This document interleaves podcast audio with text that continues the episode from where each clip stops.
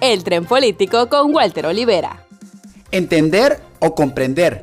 El diputado Sergio Mayer publicó un video y no, no fue el reencuentro del show solo para mujeres, sino uno aclarando la nueva reforma a la ley de cinematografía. Después de la polémica en redes sociales donde muchos entendieron que la reforma a la ley impide que todas las películas extranjeras sean dobladas al español latino, dejando atrás los clásicos doblajes donde la voz no calzaba con los labios. Esta es una clara muestra de lo que un error de comprensión puede ocasionar. En el diario oficial de la Federación menciona que todas las películas exhibidas en los cines serán proyectadas en su idioma original y con subtítulos.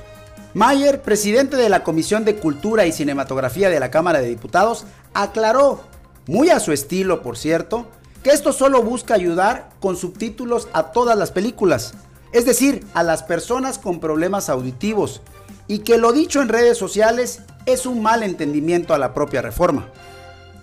Y lo que de plano no hemos comprendido y sin necesidad de subtítulos, a pesar del escándalo de estudiantes argentinos contagiados todos en Cancún, en toda la Riviera Maya parecería que no hay pandemia. Festivales de música, las playas y los antros a reventar.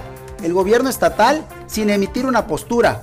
Y eso que aún no llegan las ansiadas vacaciones de Semana Santa.